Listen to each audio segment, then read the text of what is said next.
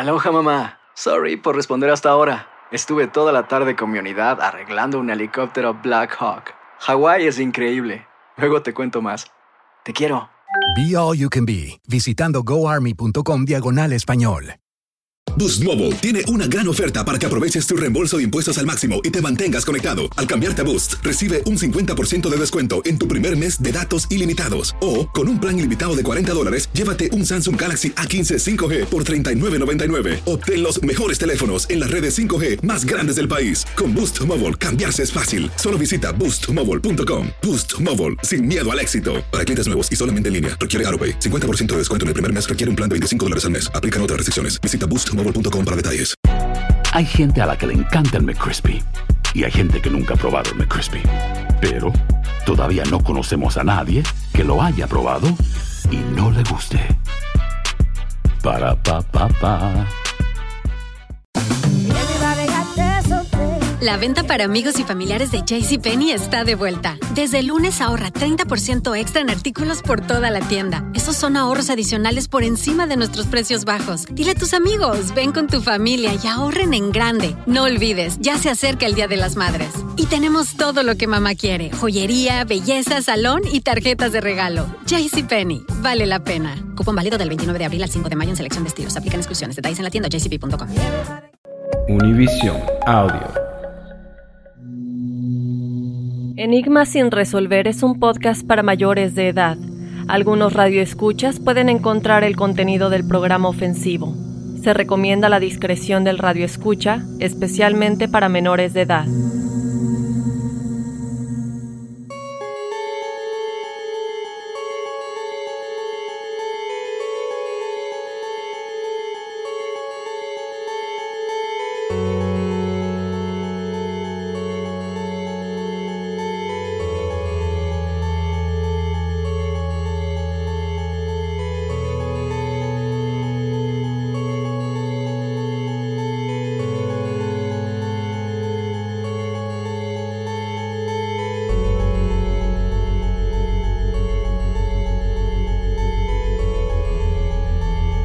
¿Qué tal? Bienvenidos, estamos en una emisión más de Enigmas sin resolver y les saluda Horacio del futuro.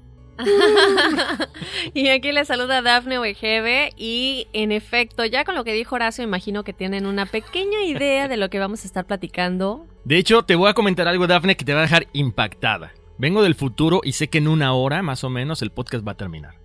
Ah, caray. ¿Cómo ves?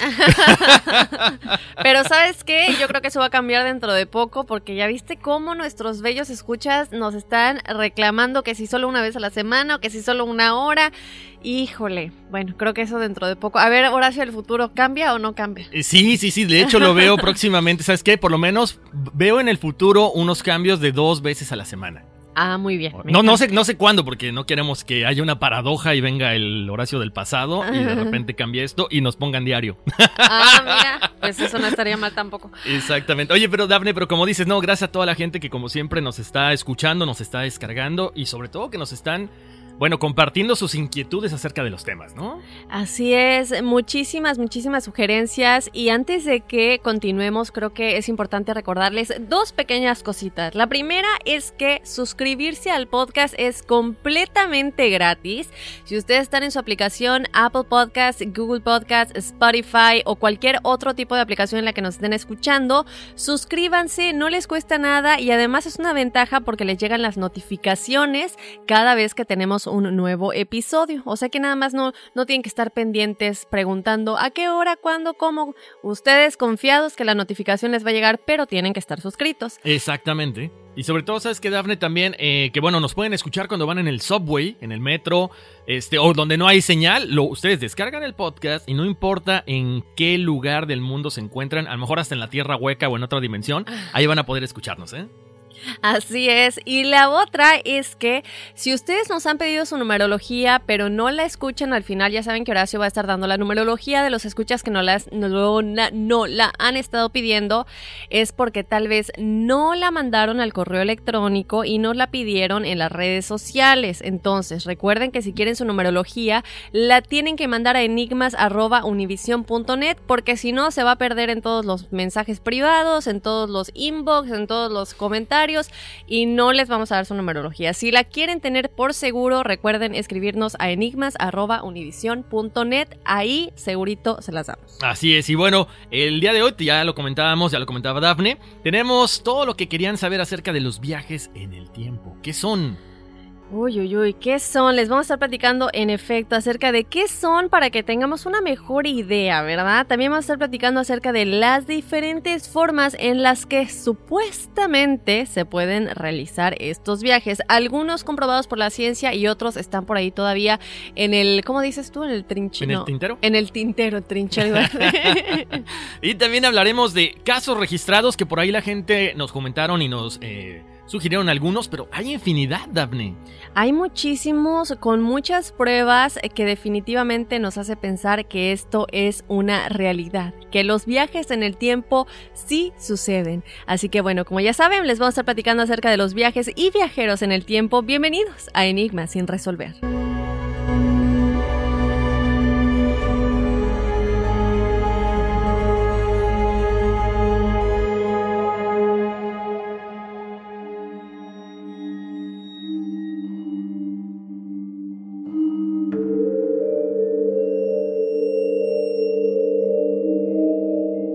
Las historias que estás a punto de escuchar han perdurado a través de los años. Misteriosos casos que prueban que los viajes en el tiempo son una realidad. Sin embargo, hay quienes afirman que esto solo forma parte de la imaginación. A pesar de esto, cabe destacar que los casos que escucharás a continuación son tan solo algunos de los más intrigantes, que además han sido registrados por autoridades y civiles alrededor de todo el mundo.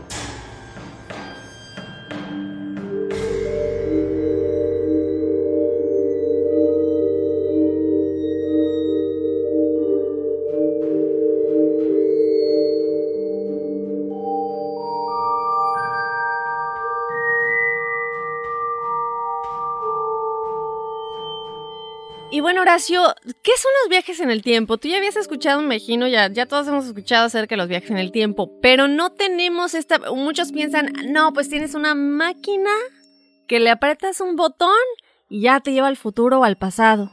¿Sí? Pero no es tal cual, ¿no? Yo creo. ¿Sabes que Yo creo que no, nos han invadido tanto las películas, los libros de ciencia ficción, que es eso, ¿no? Volver al futuro tiene tres partes y, y, digo, yo creo que podían haber sacado más. Entonces es, ok, me subo a mi carro, necesito tanta potencia y voy al pasado. Y de repente necesito ir al futuro y ¡pum! Ya. No, o sea, es un rollo bien complicado para la gente que decía, ok, construyo mi máquina del tiempo y listo. Voy a, oye, voy, voy por mi almanaque al futuro, me regreso y me vuelvo millonario. No, no, no. Implican muchas cosas. ¿eh? Así es. Fíjense que los viajes a través del tiempo es un concepto de desplazamiento hacia adelante o atrás en diferentes puntos del tiempo, similar a cómo se hace un desplazamiento en el espacio.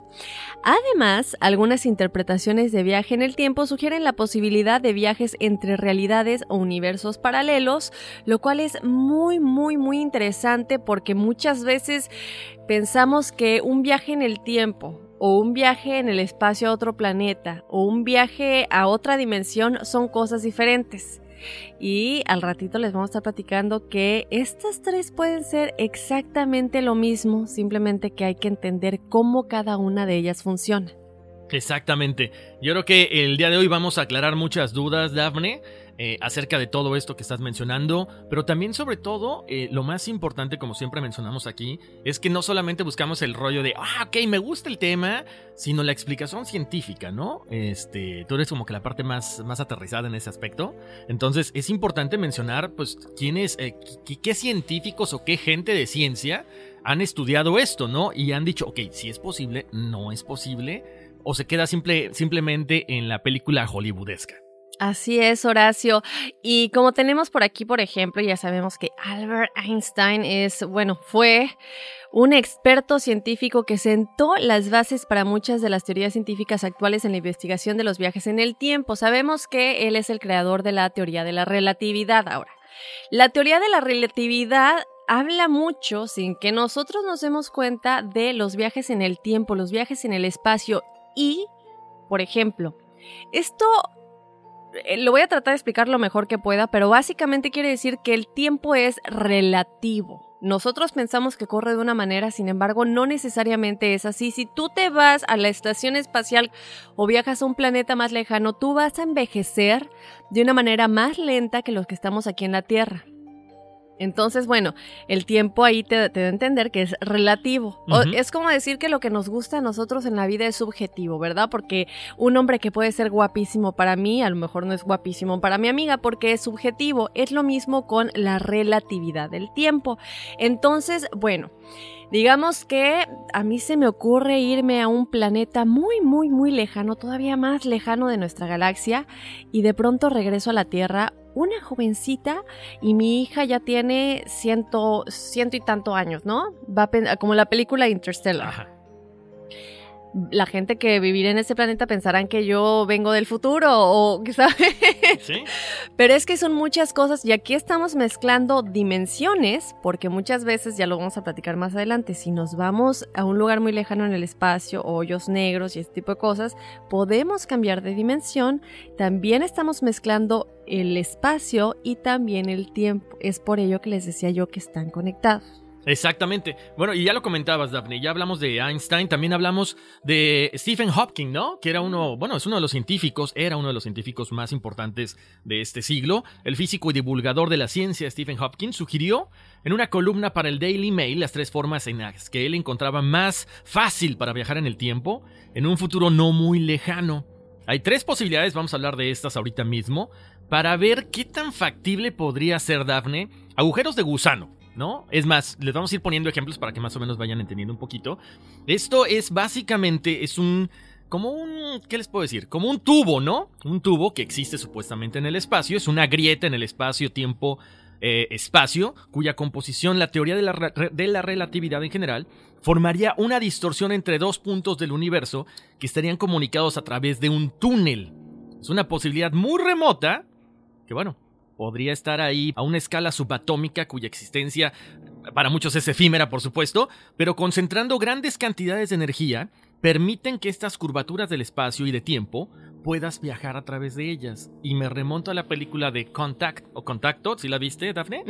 Eh, donde precisamente Jodie Foster, bueno, cuando este científico fallece y crean esta máquina, ella se eh, eh, viaja a través de esos agujeros de gusano, que son como, ah, bueno, lo puedo poner así como una explicación muy burda, como estos eh, toboganes de agua, ¿no? Eh, A los que va mucha gente a, divertirse. Sí, Eh, algo que es importante aclarar aquí son dos cosas. La primera es que los agujeros de gusano no se han comprobado que existan. No se ha visto ninguno en el espacio, no, no, hasta el día de hoy, para el conocimiento humano y para todos nuestros avances tecnológicos, no existen. Sin embargo, la física cuántica es la que dice que de haber un agujero de gusano, se puede viajar a otra dimensión, a otro espacio-tiempo. ¿Cómo sucede esto? Digamos que yo quiero viajar, como les decía más adelante, ma- hace un momento, perdón, eh, quiero viajar a un, a otra galaxia, o quiero viajar, que a saber, a lo mejor tenemos más de un universo, ¿no? O quiero viajar a un, un planeta que está fuera del Milky Way. Entonces el agujero de gusano es como un atajo. Si te toma eh, dos billones de años llegar a esa otra galaxia, el agujero de gusano es como eh, un atajo en el cual tenemos una hoja, les pongo el ejemplo, lo, lo voy a explicar lo mejor que pueda. Tenemos una hoja y tenemos un punto en un la- un mitad de la hoja y otro punto en otra mitad de la hoja. Entonces, esta es la distancia que me toma llegar de un punto a otro dos billones de años. Pero si doblamos la hoja, estos dos puntos se unen. Si tú metes el lápiz y, y entre los dos puntos, ese es el agujero de gusano. Entonces tomaste un gran atajo y llegaste a la otra galaxia. Eh, sería maravilloso que existieran, ¿verdad? Imagínate. ¿Sabes qué? De hecho, me remonta a la parte de la película al final, Daphne, donde Jodie Foster sueltan esta, esta pequeña cápsula que básicamente tarda un segundo en caer, pero para ella significó como 30 minutos. Y de hecho, ellos precisamente hablan de esto, ¿no? ¿Cómo es posible que hayan pasado un segundo en lo que la, en la, en lo que la cápsula, ahora esta pelota cae, pero estaban registrados creo que 15 minutos o 20 minutos de video? O sea, ahí está la relatividad. Para nosotros, simplemente fue así, un segundo. Pero realmente había sido mucho más tiempo. Imagínate si pudiéramos viajar así. Bueno, de hecho mucha gente piensa que los alienígenas de esta forma viajan, ¿no? Bueno, es que esa es, esa es la cuestión de muchísimas cosas y tantos misterios. Eh, nosotros estamos evolucionando, Horacio, de una manera tan impresionante que no, no, no nos lo podemos imaginar a menos que recordemos nuestras vidas pasadas y veamos cómo nuestra mentalidad era tan diferente y tan atrasada a la que tenemos el día de hoy, porque hemos evolucionado. Claro. Entonces, ¿de qué manera estos seres extraterrestres, que es como los, los llamamos y los conocemos, están tan evolucionados y pueden hacer todo esto de contactarse con nosotros de alguna manera viajando en el tiempo? Pero como ya he mencionado anteriormente, el tiempo es lo conocemos, bueno, como presente, pasado y futuro, porque esa es la manera en que nosotros nos, organizamos. Sin embargo, ¿quién dice que los extraterrestres no somos nosotros después de haber evolucionado todavía más? Porque es importante recordar que todo está sucediendo en este momento. Todos los sucesos, todas las posibilidades, todo lo que sucedió, lo que sucede y lo que sucederá está sucediendo en este momento. Entonces, a lo mejor es simplemente un contacto con nosotros mismos del futuro o ellos con nosotros con ellos mismos del pasado. Oh, no, suena muy interesante, sí, tienes razón, Dafne. Creo que es un muy buen punto porque este sería una buena explicación, ¿no? Y aquí es cuando es importante comentarle a la audiencia que hoy en día ya no se separa la ciencia de la religión, bueno, no de la religión, de la espiritualidad y de Dios. Ya todo está tan unido y los científicos y, los, y lo esotérico o lo espiritual ya se agarran de la mano y dicen, es que sí hay una conexión entre ambos.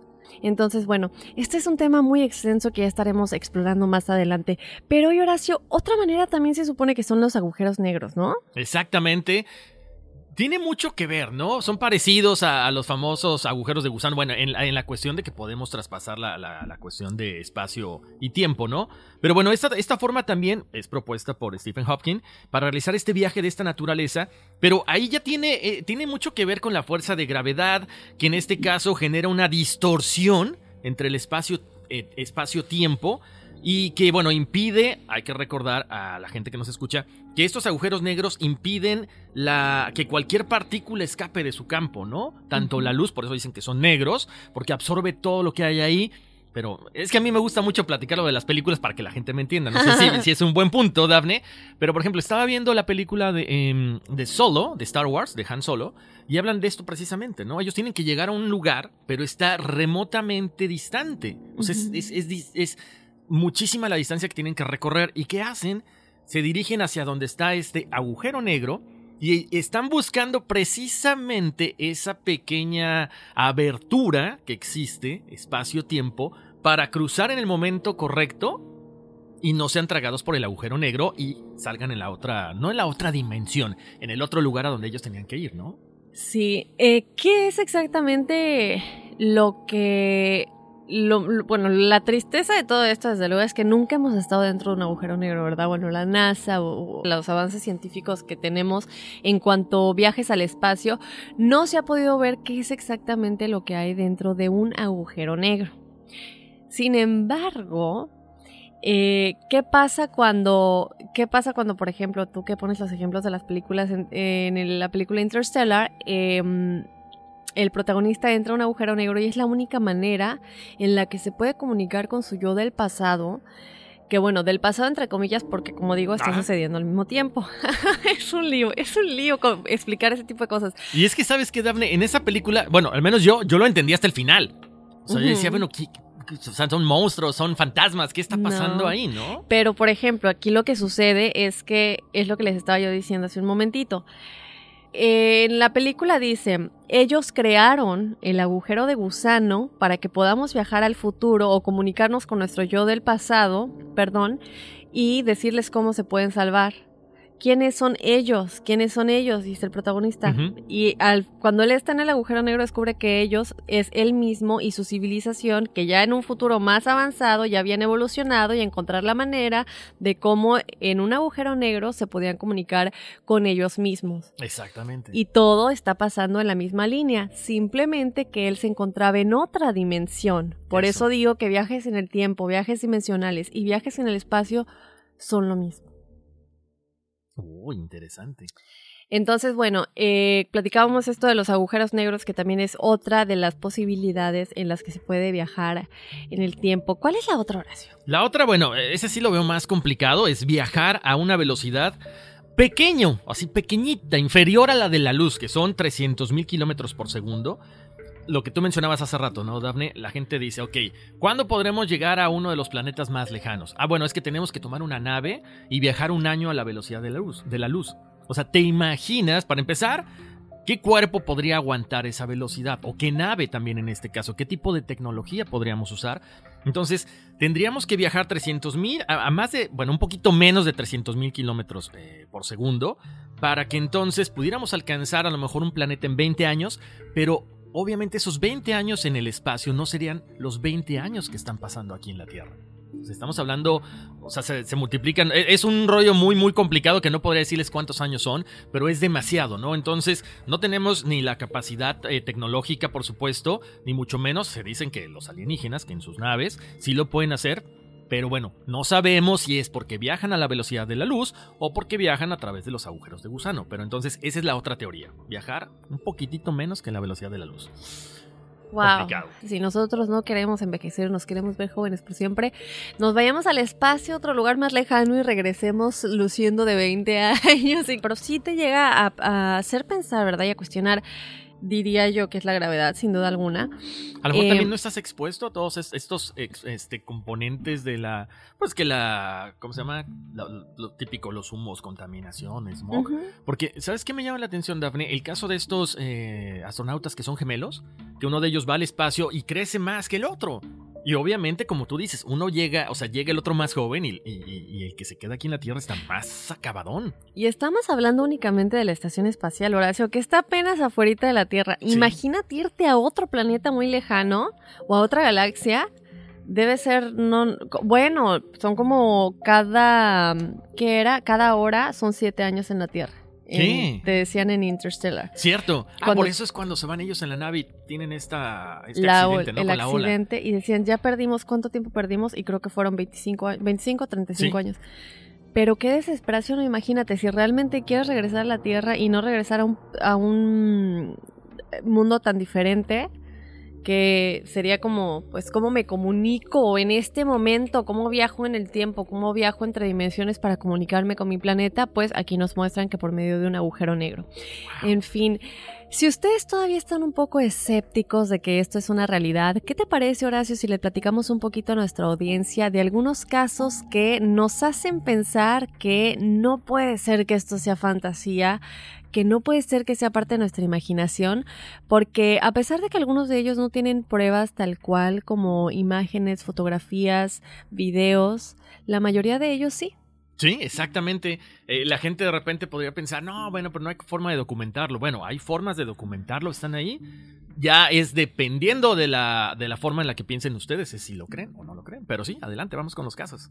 Ok, bueno, vamos a comenzar con uno que no se tiene, este es uno de los que no tenemos fotografías, ni videos, ni nada por el estilo, pero espérense tantito porque los que vienen sí tenemos. Este es el caso de una niña que desapareció en Escocia en 1904 y volvió cuando habían pasado ya 50 años. Qué fuerte. Sí, no, ella era tan solo una pequeñita de 5 años de edad y cualquier mañana, un fin de semana, como cualquier otro, su familia, bueno, ella vivía con su mamá y con su papá, le pidieron que vaya a recoger fruta eh, para, para el desayuno y para el resto del día, como ya era costumbre, ¿no? Entonces ella fue y es que esto es, es, es demasiado. Ella fue y es lo que tú decías hace un momento, ¿no? Para ti el tiempo pasa normal y cuando ella regresó ya habían pasado 50 años, pero no para ella, simplemente para su alrededor, para sus papás y para todo.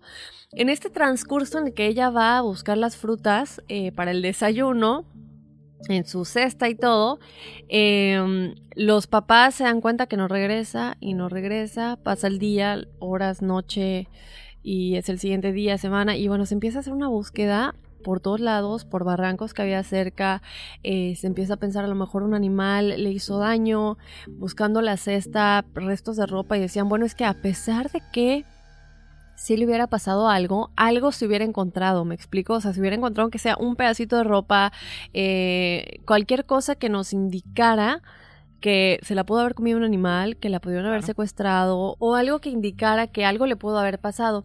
Entonces, cuando ella regresó, sus papás vieron a esta pequeñita regresando con la misma cesta, con la misma ropa, porque muchos empezaron a decir, bueno, es que a lo mejor es eh, alguien que está jugando con los sentimientos de los papás, o una niña que se parece, o algo por el estilo.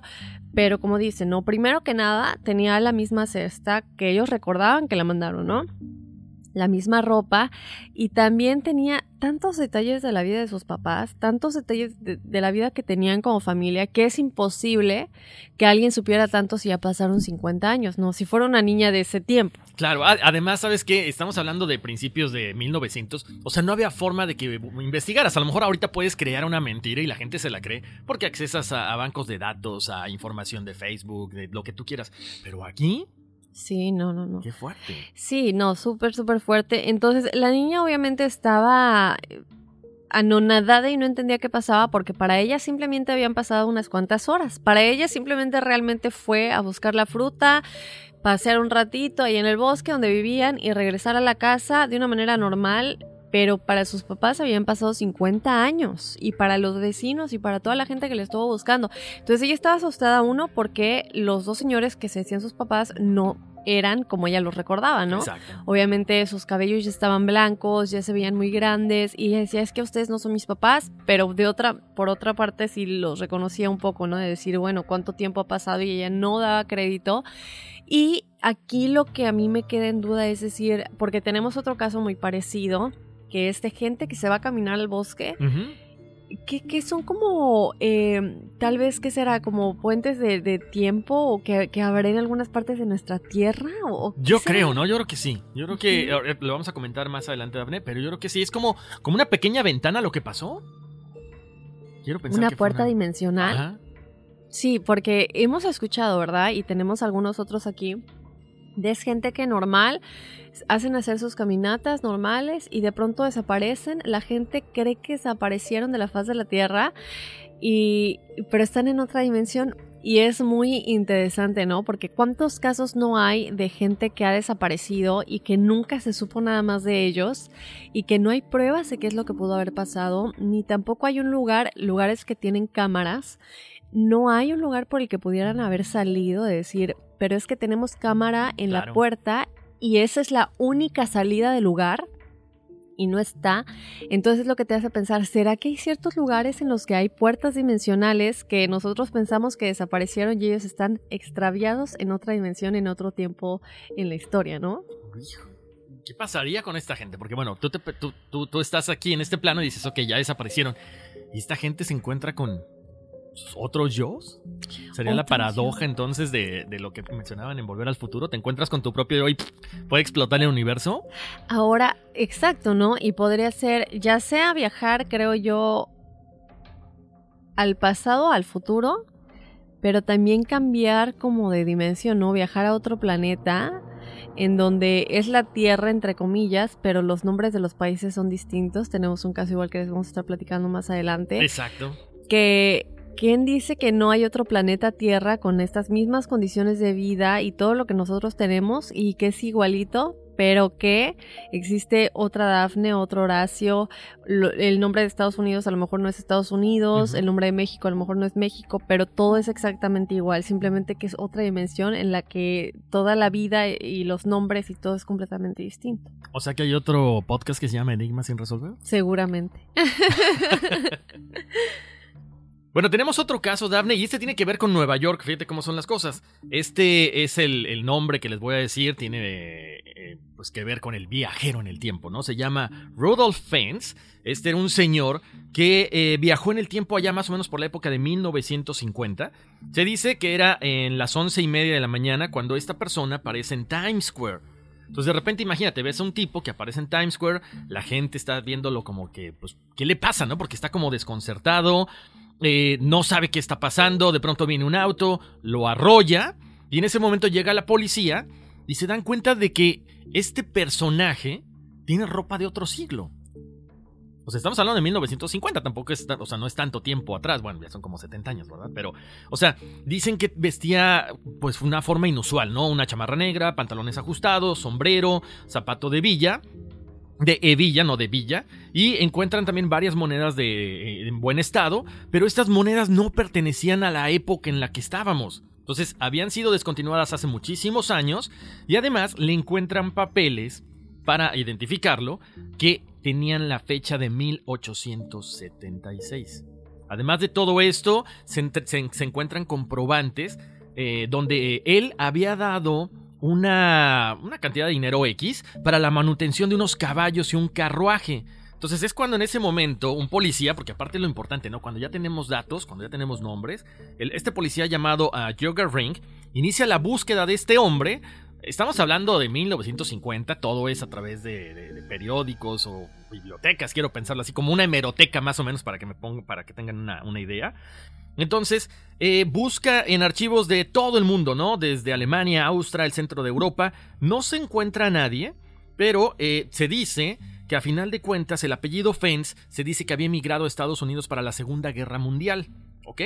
Entonces no se encuentra más información, pero en una, ¿cómo se llama? Eh, una sección amarilla o sección blanca, como les decíamos en los directorios, los directorios de, gente que uf, ya tiene mucho que no, que no veo uno. Había un- una persona que se llamaba Rudolf Fentz Jr., que coincidía con el nombre de este, de este señor, que era fechada ya por el 1939. Cuando se decide buscar la información de esta persona, se encuentra ni más ni menos que a la viuda de esta persona, y este hombre resultó ser hijo del que estaba ahí este, postrado en la calle, que habían este, arrollado.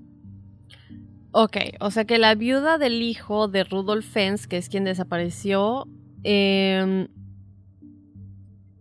es la que como que testificó a favor de que él sí había desaparecido. Hmm. Lo más curioso es que la viuda de Rudolf le contó que su suegro había desaparecido en 1876 cuando sale a dar un paseo en el bosque. Es lo que O decíamos, sea, ¿no? ¿por qué el bosque siempre? Sí, entonces, y, y como dicen, ¿no? Es que desapareció, nunca más se volvió a saber de él o de ella o de gente que ha desaparecido y resulta que estaba en el futuro. ¿Qué tal? Y, y lo malo es que, bueno, sufre este accidente en el carro, pues ya, ya, o sea, no sabemos nada, ¿no? ¿Qué pasa? Pero bueno, es algo muy, muy local, ¿no? Muy neoyorquino. Interesante esta historia también. Sí, yo creo que de alguna manera tal vez nos da un poquito de esperanza de, por ejemplo, el vuelo MH370 de Malaysia Airlines o de mil casos de gente que ha desaparecido, pero no estamos hablando de secuestros, no, No, estamos no. hablando, estamos hablando de gente que desapareció, que más adelante les vamos a tener un episodio de desapariciones, pero no de criminal o de ese tipo de cosas, sino de gente que se ve en cámara por última vez y como te decía, ¿no? De hecho, el ejemplo que puse hace un momento de la cámara de seguridad del lugar es de un caso real y no es el único. Hay tanta gente que dices, pero es que no hay por dónde, no hay ventanas en el baño, no. ¿Por dónde salió que nunca más se volvió a saber de esa persona? Entonces, Exacto. Eh, tengamos esperanza. A lo mejor no les pasó nada y están en el futuro teniendo una experiencia, una aventura sin igual. Sí, no, definitivamente. Y a lo mejor más adelante aparece el avión y para ellos no ha pasado más que un par de horas. Ajá. Y aquí ya pasaron, no sé, 20 o 30 años. ¿Tú crees que, que el vuelo de Malaysia Airlines llega a aparecer en algún momento? ¿Qué tal, no? ¿Qué te Sa- imaginas? ¿Sabes que hay tantos casos muy parecidos a eso, Daphne? Digo, el- la película o la serie que están pasando ahorita en, en- en la televisión, este, ay, se me olvidó el nombre, ahorita se los digo. Y otro avión también en Chile que desapareció lo mismo y que aparece 50 años después. O a lo mejor, así, ¿no? Ojalá. Estaría padre que a lo mejor ellos ya aterrizaron en donde tenían que aterrizar, y, pero en, en el, en, la, en el doble de la Tierra, ¿no? En, en nuestro otro Wow. planeta. En fin, Horacio, vamos a seguir platicando de estos casos tan interesantes que nos comprueban, o casi casi nos comprueban a nosotros que no somos escépticos, que los viajes en el tiempo existen.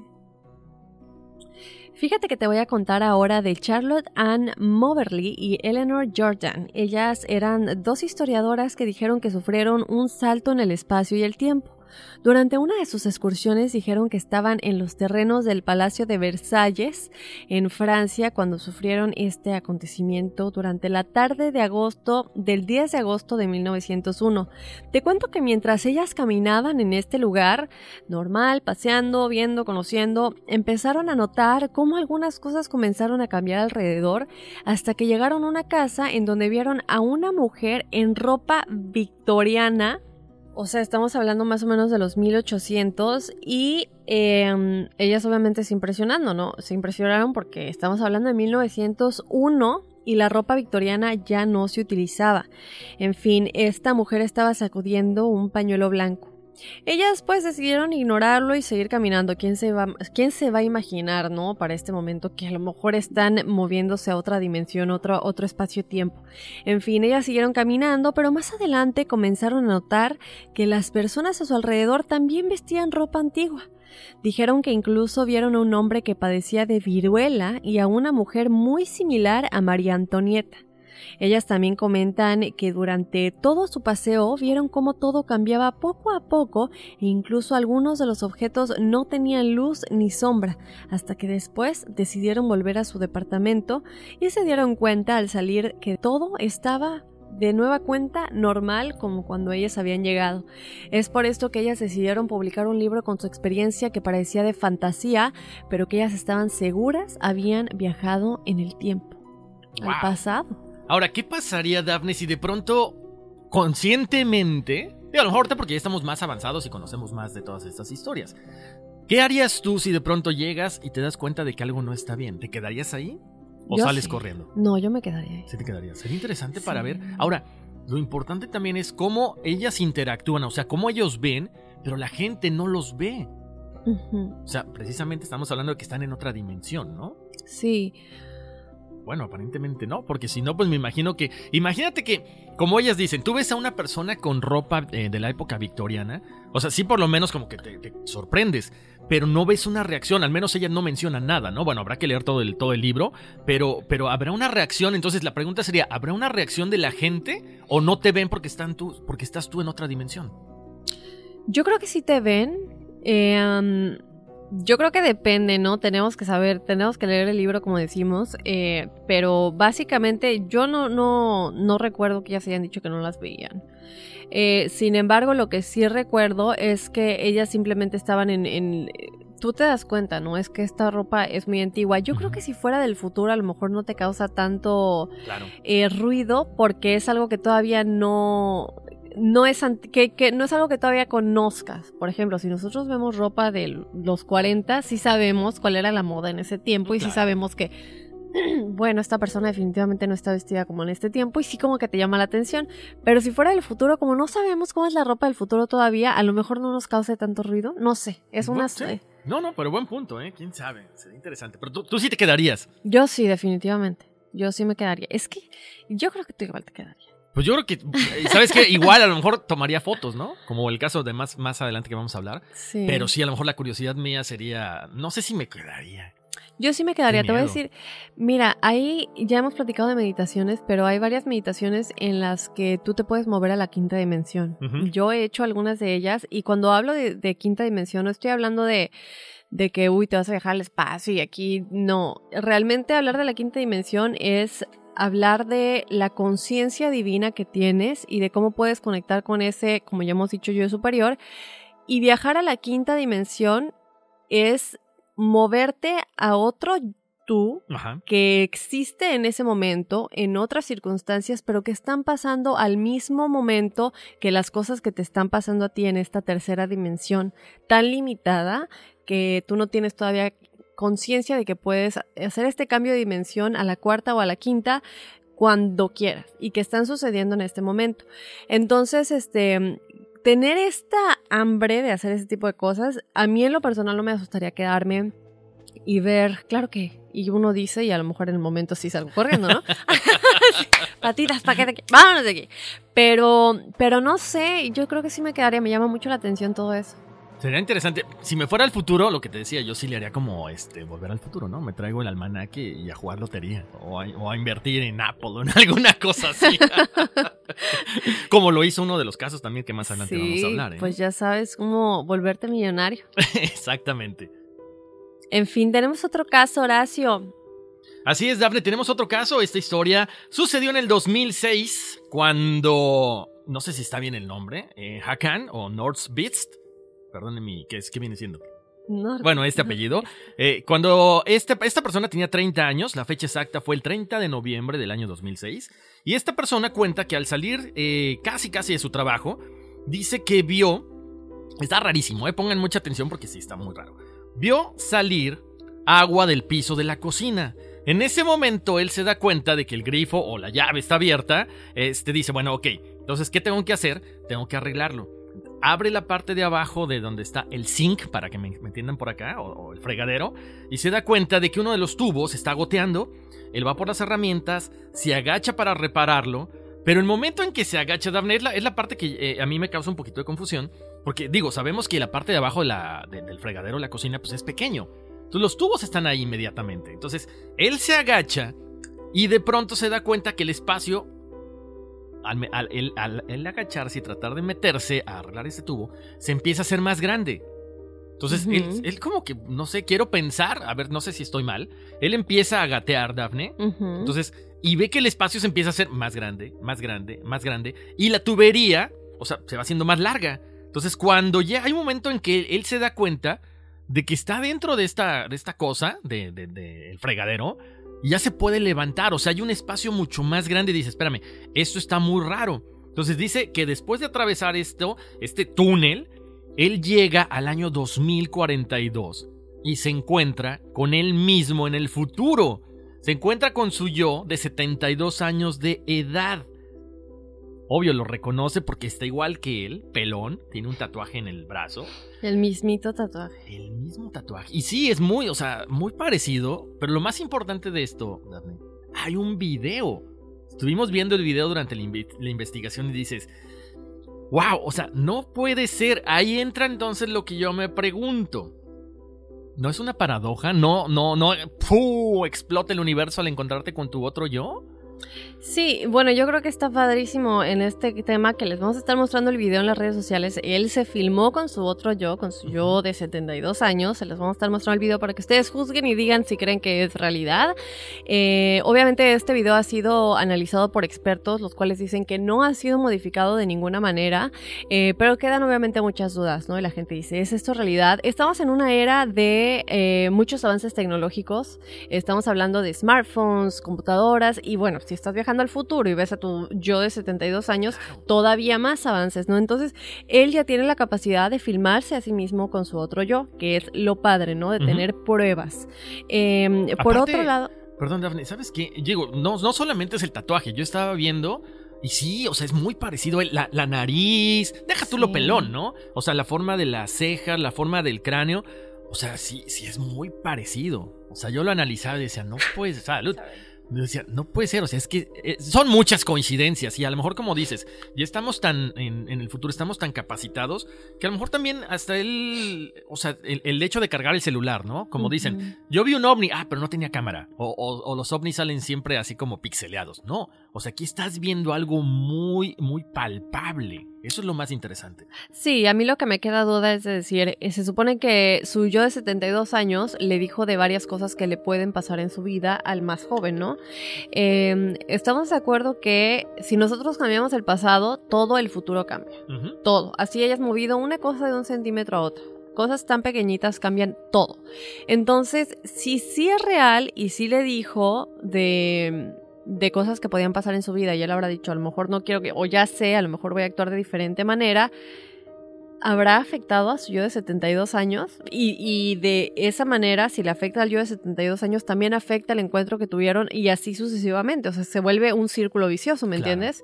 Entonces, eso sí es lo único que hay que tomar en cuenta cuando analizamos este caso, ¿no? Y ustedes ahora sí que juzguen y hagan sus conclusiones y déjenos saber qué es lo que piensan. Porque, digo, es real, ¿no? Estamos de acuerdo que eh, todo, si, si tú cambias algo, vas a cambiar el futuro, pero tú estás conectando con yo del futuro, y si cambiaste ese algo, esa conexión va a cambiar Claro. y vuelve a cambiar, y es un círculo vicioso. Entonces, bueno, ¿qué, qué es lo que sucedió, no? Muy interesante. Y, y lo que dices, ¿no? Yo creo que una, una simple puerta de un mueble te llevó a una puerta dimensional. Muy, muy, muy bueno. Muy, muy. Desde los videos que más me han eh, sorprendido. En fin, tenemos más eh, casos, Horacio. Este es impresionante. Él es Sergei Ponomarenko, que es el viajero en el tiempo de Rusia. Fíjate que esta historia comienza el 23 de abril del año 2006, cuando un hombre apareció en las calles de Ucrania aparentemente desorientado. Él vestía de una manera muy anticuada y tenía una vieja cámara en sus manos, que obviamente llamó la atención porque ya no se usaban en estos tiempos, ¿no? Eh, las autoridades ucranianas pronto comenzaron a brindarle ayuda porque, bueno, él se encontraba perdido y no sabían dónde estaba. Eh, para poder ayudarlo de una, de una mejor manera, le solicitaron su documentación y es exactamente aquí, Horacio, en donde comienza lo peculiar, pues según el hombre, este Sergei Ponomarenko, cargaba consigo un antiguo pasaporte soviético que decía haber sido emitido en 1950. El pasaporte, según quienes lo revisaron, era completamente legítimo. Fíjate, Horacio y nuestros escuchas, que ya que llegaron al hospital, mientras los médicos revisaban a este hombre, como les comento, su nombre es Sergei Ponomarenko, él preguntó la fecha y afirmó y cuando le dijeron la fecha, él afirmó que él venía del año 1950. Según él, se encontraba tomando fotografías en Kiev, donde estaba de viaje, cuando de pronto vio un, objeto volador en forma de plato, y que hay fotografía de esto igual, cabe mencionar, y tras fotografiar este objeto es que apareció en este otro lugar en Kiev, en este otro tiempo en el futuro, en 2006. Fíjate Horacio que en su cámara él aseguró que estaban todas las fotografías de las que él hablaba porque obviamente no le creían, pero que estaban sin revelar. Entonces, en efecto, las autoridades encontraron varias imágenes de Kiev unas décadas atrás y la polémica fotografía de este objeto volador no identificado. Y pocos días más tarde, Sergei desapareció de su cuarto, nadie supo dónde quedó, dónde fue, saltó por la ventana, nadie, ¿no? Entonces, como te digo, no él sencillamente se evaporó. Pero la historia no termina aquí porque el hombre habría retornado a su natal Rusia en 1950 y él presentó varias entrevistas y vivió con su novia hasta 1970, cuando de nuevo sufrió un salto temporal, pero ahora viajando hasta el año 2050. No, no, no, no, no. Y esto también hay pruebas de esto. Fíjate que eh, existe una antigua fotografía que Sergei, por medios desconocidos, habría enviado a su mujer desde el año 2050 hasta el año 1970. En esta fotografía dice, estoy bien y trataré de volver tan pronto como pueda. Como les decimos esto, tenemos las fotos, las vamos a estar subiendo a nuestras redes sociales para que ustedes lo vean. Y bueno, Después de esto, ellos no vuelven a tener noticias de él. Sin embargo, la fotografía, que esto es lo más interesante de este caso, se muestra a Sergei frente a Kiev, este país ucraniano, lleno de edificios, lleno de rascacielos en donde ya no había vegetación, pero si se ve, si se compara esta fotografía con el año 2006, y obviamente todavía más con el 1970, no hay ningún edificio. Es exactamente igual, el lago, eh, la forma, todo el lugar se ve que es el mismo, pero sin edificios uno y el otro con muchos edificios, lo que nos hace pensar que realmente sí es un Kiev del futuro, ¿no? Este país ucraniano. Wow. Lo que me llama la atención, Daphne, que es como el común denominador en muchos casos, desaparece él. ¿No? No sé si viste la. Es que ya, ya aquí me pongo en evidencia de mi edad. no sé si viste la película de K-Pax. No. Es precisamente, digo, para que tengan una relación, habla eh, de una persona que le encuentran en la calle y, este, y él dice que viene del futuro. Entonces, lo, bueno, lo meten a un hospital psiquiátrico, por supuesto, y lo empieza a atender el doctor. Y él empieza a decir, ¿sabes qué? Es que yo vengo del futuro, pasa esto, bla, bla, bla, bla, bla. Y el doctor le dice, ¿sabes qué? No, o sea, no, o sea, es imposible hacer viajes al futuro. Para no hacerles el cuento largo, el doctor empieza a investigar y se da cuenta de que esta persona eh, no venía del futuro, sino que había tenido un problema, este, donde había un problema familiar, habían matado a su, a su familia, y era como él dice que había, eh, había hecho este, esta otra personalidad como una forma de protegerse. Pero de pronto dice, ok, ya encontramos al sujeto, no viene del futuro, pero él empieza a hablar de lo que va a pasar en el futuro y un día, de pronto, lo, está él en, en este cuarto, en el hospital psiquiátrico, y desaparece. Entonces, ¿por qué desapareció? O sea, ¿cómo desapareció? o sea, ¿cómo se escapó si había policía, había cámaras, había todo? O sea, estaba resguardado. ¿Cómo tienen la capacidad estas personas que vienen del futuro para desaparecer así? ¿Será que abren otra puerta dimensional para poder escapar? Sí, yo creo, ¿no? Pero ¿cómo tienen ese conocimiento, como tú dices, ¿no? Y yo creo que aquí es como que se conecta un poquito con lo que nos han pedido también mucho, que es un tema que ojalá podamos estar platicando. Con una experta me gustaría este tema, porque ya hablar de los viajes astrales no es solamente presentar casos, sino también ya tener a alguien que sepa o que haya tenido en experiencia propia esos viajes astrales y que sepa cómo, cómo em, manejarlo, ¿no? Entonces, ¿será que ellos ya saben exactamente cómo separarse de esa realidad momentánea e irse, no sé, a viajar por el universo, que es la, la- la explicación de, de un viaje astral que es un poco conectado al desdoblamiento que ya hemos platicado de tu otro yo? Em, y viajarte a, viajar a ese otro tiempo en el futuro o en el pasado, o, o- porque mu- muchos de ellos no saben que lo hacen. Exactamente. Eh, Pero ¿por qué son elegidos o, Wow, qué fuerte, porque aparte es eso, ¿no?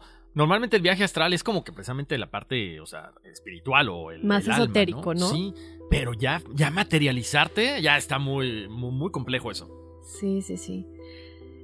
Bueno, es que está muy complicado. Ojalá podamos tener a una de nuestras expertas. eh, tenemos varias por ahí que seguramente son ideales para este otro tema de los viajes astrales que ojalá les podemos estar platicando en un futuro. En fin, Horacio, tenemos otro tema, el hombre de Tauret, que es lo que les estaba platicando yo hace un momentito, que es este hombre que fíjate que en 1954 él comenzó un día normal como cualquier otro y también estos los agentes de las aduanas en el aeropuerto japonés normal eh, pasajeros viniendo y yendo no fíjate que en este tiempo eran unos tiempos en los que Tokio iba poco a poco regresando a la normalidad nueve años después del final de la segunda guerra mundial.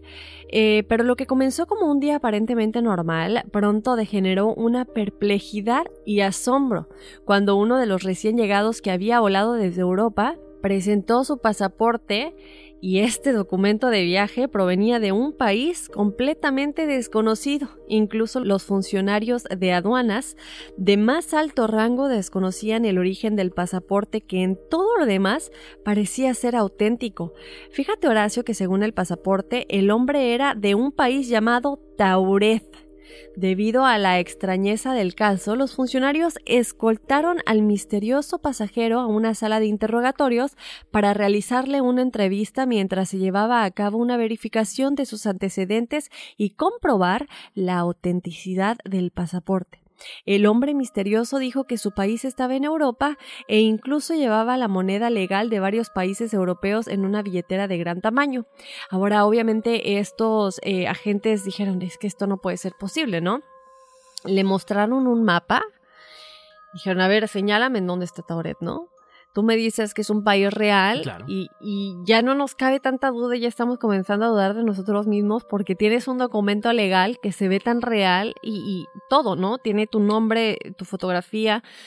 Y bueno, entonces este misterioso pasajero dijo a los funcionarios que Tauret se encontraba en el Principado de Andorra entre España y Francia, cuando lo señaló Ajá. en el mapa, ¿no?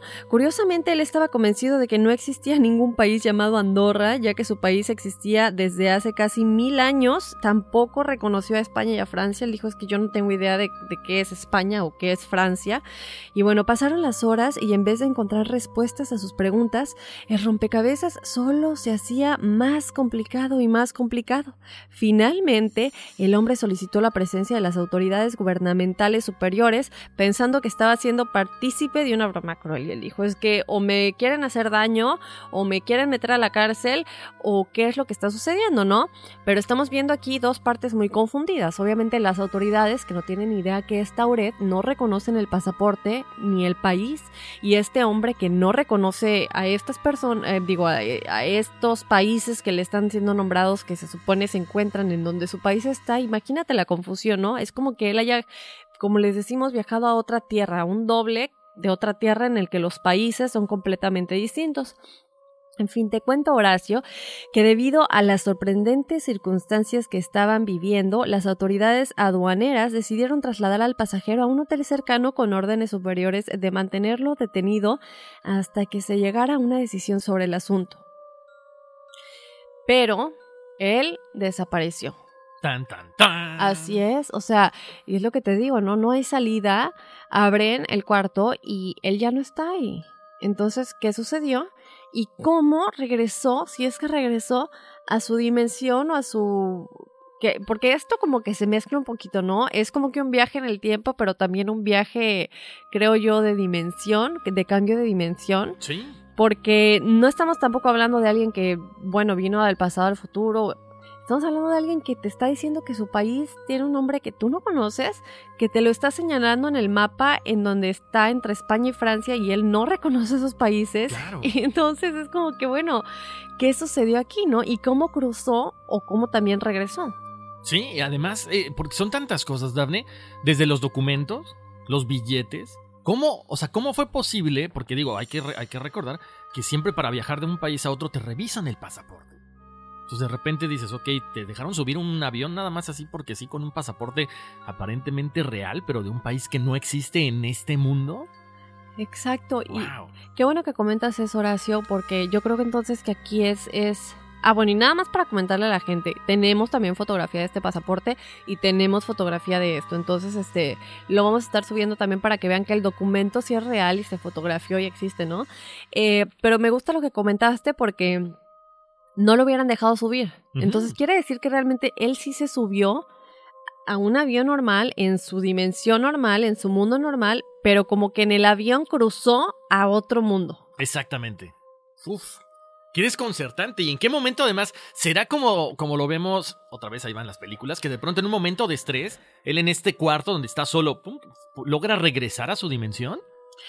Y también, ¿qué pasó con los pasajeros que viajaban con él también, no? Sí. Porque no, si él se subió a un avión con un pasaporte de Tauret, no era el único. Lo que me hace pensar que existe más de un mundo con las mismas características en más de una dimensión y a lo mejor cada uno apareció en otra dimensión, en otro planeta Tierra y que todo que nosotros tampoco conocemos y que esos otros planetas Tierras tampoco nos conocen a nosotros porque están en otras dimensiones, son otros dobles y, y a lo mejor siguen allá perdidos en esos otros planetas Tierras, ¿no? ¡Wow! ¡Qué fuerte! El avión cruzó a otra dimensión completamente y los pasajeros se perdieron en otros planetas. Ahora, ¿será posible entonces eso también que dices? Ok, cruza un avión, pero nada más unos pasajeros se van a su destino y el otro se queda ahí. Es lo que yo creo que sucedió. O sea, ellos cruzaron, yo diría que todo el avión cruzó a otra dimensión, pero, o sea, a otra dimensión fuera del planeta Tierra, ¿me entiendes? Y ellos él- estarán en otros, perdidos en otros planetas, ¿no? Qué fuerte. Y bueno, es que hay tantos, me recuerda un poco también a la, a la serie Lost. A esa nunca la vi, a ver, cuéntame, porque yo no, no, no, no, Bueno, la, no la Ellos no aterrizaron eh, a otro lugar, pero lo que se supone que sucedió es que tuvieron el accidente y por lo que yo entiendo y la conclusión a la que yo llegué es que cruzaron a otra dimensión y por eso nunca los pudieron encontrar. Sin embargo, solamente es como que su doble eh, tuvo el accidente y su doble experimentó todo esto en otra dimensión, pero el otro yo se quedó en el planeta Tierra porque al final vemos que los protagonistas siguieron teniendo su vida normal en la Tierra al mismo tiempo que ellos mismos seguían en la isla perdidos. Entonces, ¿cómo Claro. la misma persona es como que un Horacio está perdido en, Sí. el- en la isla porque tuvo el accidente del avión, pero el otro Horacio sigue teniendo su vida con su esposa y su hijo y su familia? Mira. Entonces es como que se desdoblaron los tiempos y cada uno se quedó viviendo su propia experiencia en diferentes dimensiones. ¡Wow! Increíble. Así ¿Quién sabe? ¿Quién sabe qué será? Ya me, ya me dejaste con el gusanito. Voy a ver la, la- la serie. Pero No aparte es muy larga, ¿no? Creo. Es muy larga y sabes que es un poquito frustrante. Porque como que te quedas esperando, esperando y esperando y nunca termina de pasar nada y al final dices, bueno, y ajá, ¿y qué? Se queda, o sea, Uy, no. ¿sabes? No, ya no, ya no la voy a ver. No, pues, ¿sabes qué? Hablando de eso, Daphne, alguna vez lo platicábamos en, en los primeros eh, podcasts que, que hicimos. Que a mí me encanta, por ejemplo, Caballo de Troya, que es este libro de JJ Benítez, este investigador español, que habla precisamente, bueno, él dice que es real, ¿no? O sea, no es, en el libro dice novela, pero él te lo plantea, a lo mejor la parte de la narrativa, que él quiere plantearla así, de este viaje que hacen eh, científicos americanos al pasado, pero a la época de Jesús. Obvio, lo que, lo que hemos estado mencionando en este podcast, la idea es nada más como ser espectadores, no interferir en nada porque entonces cambiarías toda la historia. Entonces, y él, el personaje principal es interesante porque a, JJ Benítez le van dando pistas para poder en- encontrar estos documentos que supuestamente avalan este viaje al pasado, este viaje en el tiempo. Bueno, para no, hacerte- no hacerles el cuento largo, hacen varios viajes, no solamente uno.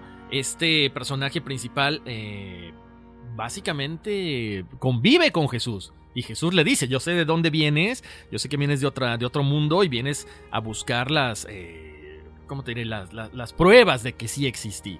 Y esto es importante para mí porque cuando tú regreses al- a tu mundo, le darás eh, más detalles a la gente de lo que querían saber de mí. Y plantean a un Jesús como un alienígena. Cuando él está en el Monte de los Olivos. Digo, no les voy a decir mucho para que lo, si quieren lo lean o si quieren busquen un, resumen. Pero igual, ¿no? O sea, cuando, cuando hay tanta información alrededor de nosotros, pues es que te quedan más dudas, ¿no? ¿Será posible? ¿No será posible?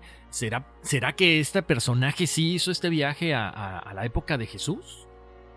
Bueno, yo creo que eh, es importante aquí, no lo vamos a poder desmenuzar todo en este episodio, pero estaría interesante eh, darles una probadita, por lo menos de lo que yo en lo personal pienso, y que podremos también platicar con, ya sea con nuestra angelóloga Ingrid o con Norma, nuestra doctora de las vidas pasadas, que también sabe mucho de viajes astrales y todo esto, eh, em, que nosotros pensamos que Jesús tiene únicamente que ver con la religión, ¿verdad? Y lo importante aquí a mencionar es que Jesús podía hacer todo lo que él podía hacer y que los ángeles pueden hacer porque vibran muy alto, demasiado alto. Y esta vibración tan alta es la que te permite viajar en el tiempo, viajar en dimensiones, estar en dos lugares al mismo tiempo, como nos platicaba Ingrid, que el arcángel Miguel, el arcángel Uriel pueden hacer milagros alrededor del mundo porque ellos pueden estar en diferentes lugares al mismo tiempo porque vibran tan alto que ellos pueden hacer eso. Es el ejemplo que les quiero poner, por ejemplo, ahorita de Nostradamus, que ya te había platicado. Claro, súper interesante. Eh, hay un video, chicos, y que se llama, bueno, la, la mujer se llama Dolores Cannon. Y ella tiene un libro que se llama Convers- Conversaciones con Nostradamus, en inglés Conversations with Nostradamus, en el que ella nos dice cómo em, ella puede hacer regresiones de vidas pasadas. Y una de sus clientes eh, fue estudiante de Nostradamus en el tiempo de Nostradamus, a los 1500, en Francia, ¿no? Eh, Michel de Nostradamus ya sabemos que tiene muchísimas profecías, ¿no? Para hacérselos súper cortito y luego ahon- ahon- ahondamos más en ello.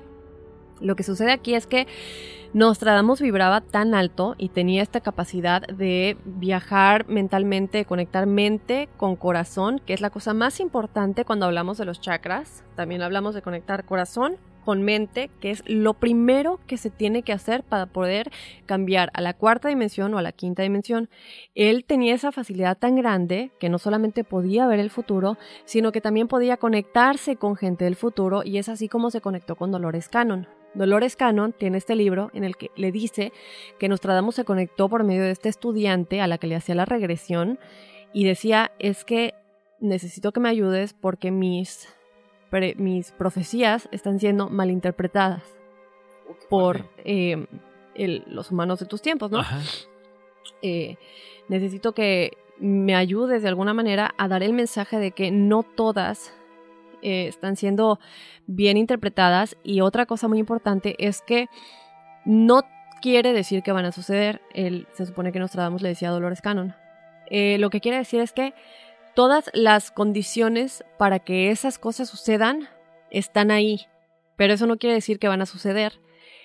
En, en el momento en el que eso puede suceder, existen pequeños cortes. Tenemos, lo voy a tratar de explicar lo mejor que pueda. Tenemos la línea del tiempo. Y en esa línea del tiempo hay pequeños, em, ¿cómo decirlo? Pausas, Momentos, tan pequeñitos que no nos damos cuenta que existen. Y en esos pequeños momentos es cuando podemos recibir mensajes de nuestro yo superior y también podemos cambiar las circunstancias que van a pasar. Entonces Nostradamus lo que decía es que tenemos el foco central de lo que puede suceder, pero alrededor de ese foco central existen muchas otras posibilidades Ok. y todas suceden de alguna manera, pero en nuestra dimensión nosotros solamente escogemos una. Entonces, lo que yo estoy diciendo es que existen todas las circunstancias para que suceda el 11 de septiembre, todas las circunstancias para que suceda cualquier otra profecía que él haya dicho, pero no quiere decir que van a suceder. Y también se están malinterpretando y la gente se está asustando. Entonces, bueno, es obviamente un video larguísimo, es como de dos horas. Wow. Y también el libro habría que leerlo mm, a detalle. Pero em, lo que yo quiero decir con esto y cómo se conecta con lo que tú decías de Jesús es que tienen la capacidad de vibrar tan alto que se pueden contactar con el futuro, con el pasado y ese tipo de cosas. Y otra cosa es que cuando hablamos, tú por ejemplo, cuando hablas de Jesús y decimos, bueno, es que él con tocar algo lo sanaba. Ujú. Y es que no es un milagro, es que tú vibras tan alto que, y esto está comprobado por la ciencia, las partículas, las células, todo es energía y todo se puede manipular. Claro. Nosotros en la tercera dimensión lo único que tenemos que entender es que todo es energía. El dinero es energía. La gente es energía. Todo lo que está a nuestro alre- alrededor es energía. Y lo único que tenemos que aprender es cómo manipular esa energía. Una vez que aprendamos a manipular esa energía a nuestro favor, ya nos estamos moviendo a una dimensión más alta. Y es lo que ellos podían hacer. Entonces, que a mí no me vengan a decirme que la espiritual y la ciencia están desconectados, porque no lo están. Y estas son cosas que se borraron de la Biblia, Horacio. Claro, no, no, no, ya Estas lo hemos cosas visto. sí. estaban en la Biblia y la Biblia cuando fue editada son cosas que los discípulos escribieron, que Jesús escribió y que fueron editadas. Pero los escritos originales de la Biblia nos dan estos mensajes, pero obviamente no se quiere que se sepa porque se le da un poder a la humanidad. Exactamente. Creo que es parte de ese, de ese temor, a lo mejor, de esa conciencia espiritual, ¿no? El decir, ok, somos capaces de, de crecer, lo que muchas veces nos dicen, o sea, no busques maestros allá afuera, tú tienes la capacidad, pero no nos da, nos da flojera meditar, nos da flojera eh, o nos da miedo esa, esa soledad y enfrentarnos a nuestros miedos, ¿no? El decir, supéralo, supéralo y de esta forma vas a poder entender muchas cosas de lo que te pasa y de lo que puedes llegar a suceder más, en- más adelante en el futuro. Perdón, me super salí del No, tema. no, no, ¿eh? no, no, está muy interesante porque, bueno, sabes que, Daphne, lo hemos comentado siempre aquí en estos podcasts, ¿no? Todos los temas están relacionados. Que este con el otro, que el de hoy con el primero, que el primero con el segundo. O sea, todo lleva una relación a final de cuentas. Y este, y el hablar de viajes, eh, de viajeros en el tiempo, tiene que ver también, pues, con la, espiritual- la, la espiritualidad, ¿no? ¿Qué dices? O sea, ¿por qué estar en dos lados? ¿Se puede? Bueno, ya lo dijo Ingrid. Sí, sí se puede. Entonces, creo que esto no- nos amplía mucho más el panorama. Y yo creo que mucha gente va a decir, oye, ¿sabes qué? Pues yo también quiero estudiar más de esto, ¿no? Quiero conocer qué más está pasando conmigo, con lo que nos dicen. Así es. Y bueno, ya casi nos tenemos que ir, pero tenemos otros casos, Horacio. Así es, Daphne. Fíjate que todos son casos muy similares que tienen que ver con las desapariciones, ¿no? Aparece una persona que eh, no tiene nada que ver con ese, en ese momento y de pronto cuando se meten a investigarlo, ¡pum! Ya desapareció y es el caso de, en este, eh, en este momento les vamos a hablar de 1851 en una localidad que se llama Frankfurt de Olden, en Alemania. Este personaje se llamaba Joseph Boring. Y bueno, pues eh, él, eh, cuando él va caminando, las autoridades le piden que se identifiquen. Y él les dice, bueno, pues yo soy eh, de Laxaria, un país en el continente de Sacria, que tiene que ver mucho con lo que tú decías hace rato. Otro mundo, ¿no? Otra, otra dimensión. Esto obviamente le desconcerta mucho a las autoridades porque pues no existe en el mundo. En 1905, pues a pesar de que habían otros países y demás, no era tan diferente como ahora. Eh, ese es uno de los casos. Luego en 1905, en París, una persona, eh, en este caso un joven, es eh, detenido por robar comida y le preguntan, pues, que quién es, y él empieza a hablar en un idioma completamente diferente hasta que entienden que él viene del país de Lisbia. Las, autoridades piensan que se equivocó y quiere decir Lisboa, le enseñan el mapa de Portugal y le dicen que no, que no es ahí. Le llaman a, un, a una persona o a un intérprete que habla portugués y le dice que no, que no es de Lisboa. Entonces, em, la persona o este joven que es eh, detenido por la policía empieza a tratar de hablar con ellos en, una, en un idioma muy parecido al esperanto. Bueno, a final de cuentas, este joven es liberado porque no lo pueden... eh, no es un delito mayor el haber robado algo para comer. Lo, lo, lo dejan libre y nunca más se vuelve a saber de él, Daphne. O sea, otra vez desaparece. ¿Será que regresó a su otra dimensión? Podría ser, Ahí yo está. creo. Y bueno, Horacio, fíjate que hay otro caso antes de despedirnos. Es que hay tantos que tenemos que hacer una segunda parte, pero fíjate que este es el caso de Andrew Car Carlson, espero estarlo pronunciando bien, que en 2002 fue detenido por la SEC, que sería Security and Exchange Commission, por realizar operaciones bursátiles de alto riesgo y siempre tener éxito. Con 800 dólares iniciales logró forjar una fortuna de 350 millones en dos semanas. O sea, cuando confesó, él aseguró que era un viajero del tiempo del año 2256 y él negoció su libertad a cambio de decirle a la policía dónde estaba Osama Bin Laden y darles la cura para el SIDA que se supone que ya existe pero no nos la han soltado. Exacto. Además dio la fecha exacta de la invasión de Irak. Fíjate Horacio que él se negó rotundamente a mencionar el paradero de su máquina del tiempo porque él decía que tenía miedo que cayera en las manos equivocadas. Wow. Eh, fíjate Horacio que cuando comenzó el proceso judicial, Carlin desapareció y reapareció en una entrevista telefónica en 2003. El 29 de marzo el FBI lo puso en libertad gracias a la fianza de un millón de dólares de un desconocido. Ahora, lo que él dice es que cuando él viajó en el tiempo, él ya sabía obviamente cómo funcionaba la bolsa, que estaba bien, que estaba mal, y es así como logró hacerse millonario pero, y hay foto de esto, también se las vamos Sí. a estar mostrando, tenemos fotos, y este es uno de los que yo más creo, porque él dijo muchas cosas que sí han pasado, que él ya sabía que iban a pasar, pero por otro lado me llama la atención que no mencionó el 911. Claro. A lo mejor eh, lo que, lo que habíamos platicado, hay ciertas partes que tienes que omitir. ¿O debes? ¿Será? No, no sé, no sé. Podría ser, podría ser, porque hay muchos que sí se cumplieron y es tan real, o sea, se ve tan real que sí te lo crees. Lo único que me hace rascarme la cabeza un poquito es decir, ¿cómo no mencionas el 11 de septiembre, que es uno de los em, em, hechos históricos que más han impactado a nivel mundial, ¿no? Exacto, sobre todo porque digo, a lo mejor alguien que, que tiene la capacidad de hacer esto también es una persona, como dices, que vibra a otro, a otro nivel y que dices, pues es, es que muchas personas inocentes fallecieron. Creo que sería, es muy válido, ¿no? ¿Quién sabe por qué no lo, no lo quiso? A lo mejor Sí. tendría otras repercusiones si, no, si lo decía él. A lo mejor podría ser, podría, Podría haber ser. hecho a lo mejor un, un- un evento mucho más grande, un acto terrorista más grande. Bueno, ahí ya lo dejamos a- a- al aire, ¿no? Así es. Y bueno, yo creo que es momento de la numerología. Hay más casos y hay más cosas y hay tantas cosas, chicos, que todavía tenemos que comentar, pero imagínense que si no esto se hace eterno. Exacto. Ya haremos una segunda parte. Me parece muy bien. Vámonos rapidísimo con la numerología, Dafne, para Rubén Beltrán, eh, del 1127 del 90, es número 3. Ya lo, eh, para la gente que no sabía, son personas expresivas, que les gusta, ya saben, eh, aprender cosas nuevas siempre, ¿no? Entonces, si tienen la facilidad para aprender no solamente un idioma, bueno, avan- aviéntense por 3, 4, continuar la escuela, son muy creativos, entonces todo lo que tenga que ver con, con escuela, con preparación, les va a ir muy bien. Para Jesús Ochoa, 410 del 88, 88, él es el número 4.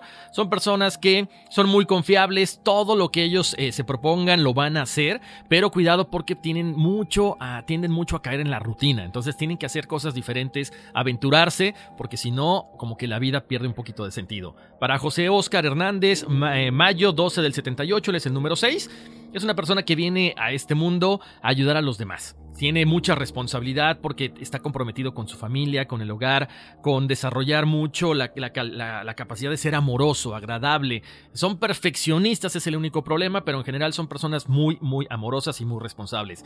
Para Belisa, ella es número 7, lo habíamos comentado, que son personas que tienen mucho esa, esa capacidad para, para atraer dinero, para cuestiones espirituales. Son intuitivos, son perfeccionistas, aunque también de repente la curiosidad dicen que mató al gato. Cuidado con lo que anden investigando porque no siempre todo es bueno, ¿eh? Sobre todo en cuestiones esotéricas. Y, finalmente para William, 22 de agosto del 88, él es un número 11, número maestro, que vienen a este mundo a enseñar. Pueden soñar con eh, prestigio, con dinero, con espiritualidad, con poder. Todo lo van a tener, pero recuerden, hay que estar bien enfocados porque si no, ese 11 se convierte en un número 2, en un número dependiente, en un número muy terrestre, muy terrenal. Y es cuando regresamos otra vez a los principales números y tenemos que, eh, bueno, pues reencarnar una o más, más veces, ¿no? Así es. Oye, Daphne, pues creo que ya, ¿no? Ya se acabó el tiempo. Ya se nos acabó el tiempo, nos están esperando para el Facebook Live, ya son las 11.34. Dijimos 11 y media, chicos. Eh, ahorita les vamos a pedir una disculpa en el live y ya habrán, ya habrán visto el live para cuando estén escuchando esto, pero una disculpa de nueva cuenta. A veces eh, es que, mire, ni siquiera terminamos, nos quedan tantas cosas de hablar de este tema, pero andamos corriendo para alcanzarlos en el live. Muchísimas gracias por habernos acompañado. Suscríbanse al podcast, no solamente descarguen los episodios. Suscríbanse, denle click a subscribe para que les lleguen las notificaciones cada lunes. Recuerden que es completamente gratis. Muchas, muchas veces la gente cree que cuesta y es importante aclarar que no cuesta. Califíquenos también en su aplicación, déjenos sus recomendaciones, escríbanos también a enigmas.univision.net. Y bueno, que nos busquen también en Facebook e Instagram. Estamos todas las fotos que siempre hablamos aquí de los casos. Estamos ahí en Enigmas sin resolver en Facebook e Instagram. Y ya saben, cualquier plataforma de audio es buena para que nos descarguen. Estamos en Spotify, en Google Podcast, Google eh, Play Music o Apple, Apple Podcast, ¿no? ¿Qué te sorprendió? Me sorprende que estoy viendo el, nuestro correo de enigmas.net y eh, tenemos como muchísimos emails que no hemos leído. Ya les vamos a dar lectura, chicos. Una disculpa. Sí, aguanten, no nos engachos. No, no es mala onda, ¿no? Oigan, pero pues ya nos vamos, que aquí espantan. Así es. Bye bye.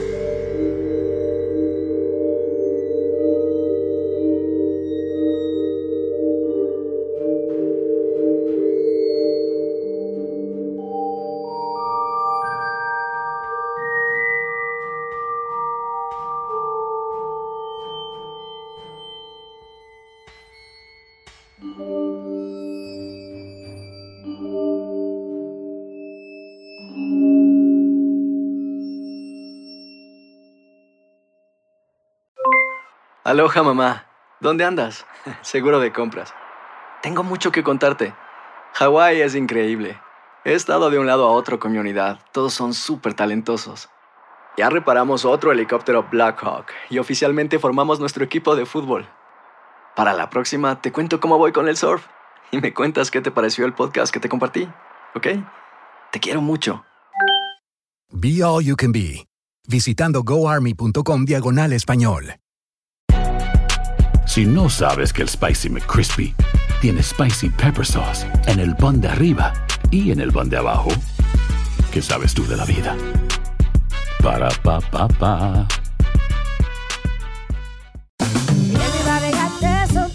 La venta para amigos y familiares de JCPenney está de vuelta. Desde lunes ahorra 30% extra en artículos por toda la tienda. Esos son ahorros adicionales por encima de nuestros precios bajos. Dile a tus amigos, ven con tu familia y ahorren en grande. No olvides, ya se acerca el Día de las Madres. Y tenemos todo lo que mamá quiere: joyería, belleza, salón y tarjetas de regalo. JCPenney, vale la pena. Cupón válido del 29 de abril al 5 de mayo en selección de estilos. Aplican exclusiones. Detalles en la tienda jcp.com. Sick of being upsold at gyms?